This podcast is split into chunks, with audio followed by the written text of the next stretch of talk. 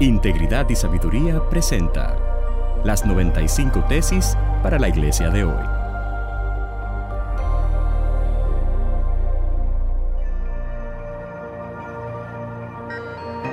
Tesis número 65 para la iglesia latinoamericana de hoy. Para participar de la cena del Señor, debo ser bautizado. El bautismo es algo que con frecuencia ha sido desvalorizado en la iglesia de hoy, porque se entiende correctamente que el bautismo no es requerimiento para salvación, pero eso no es todo el entendimiento que la palabra nos da con relación a lo que es el bautismo y luego a lo que es la cena del Señor. Cuando Cristo iba a ascender a los cielos, dejó una instrucción que la gente conoce como la Gran Comisión y una de esas cosas que Cristo dijo fue que toda autoridad le había sido dada, le había sido conferida a él, tanto en el cielo como en la tierra.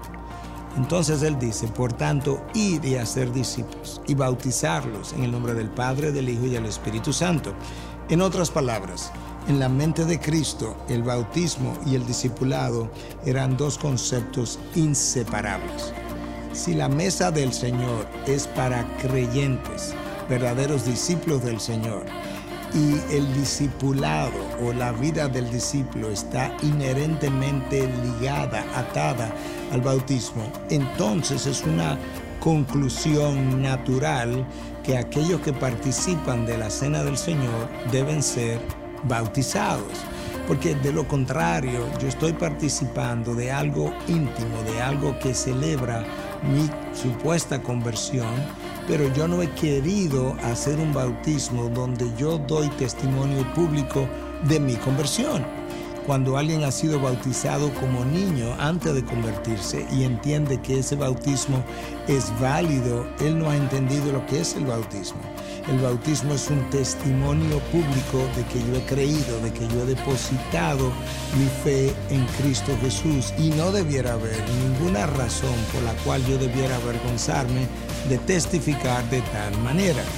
Consecuentemente entonces, a la hora de venir a la cena del Señor, eso es una forma como yo ahora no solamente participo de algo muy especial de la vida de la iglesia, sino que también estoy testificando que como ya yo pertenezco a esta familia, como ya yo he dado testimonio público delante de alguna comunidad de creyentes de mi conversión, ahora yo puedo disfrutar de este momento de intimidad, de comunión.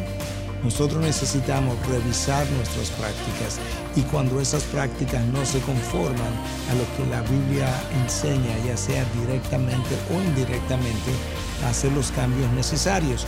Nosotros mismos hemos revisado prácticas a lo largo de los años y hemos hecho cambios conforme a lo que la palabra nos instruye, porque todos estamos creciendo en entendimiento de esa misma palabra.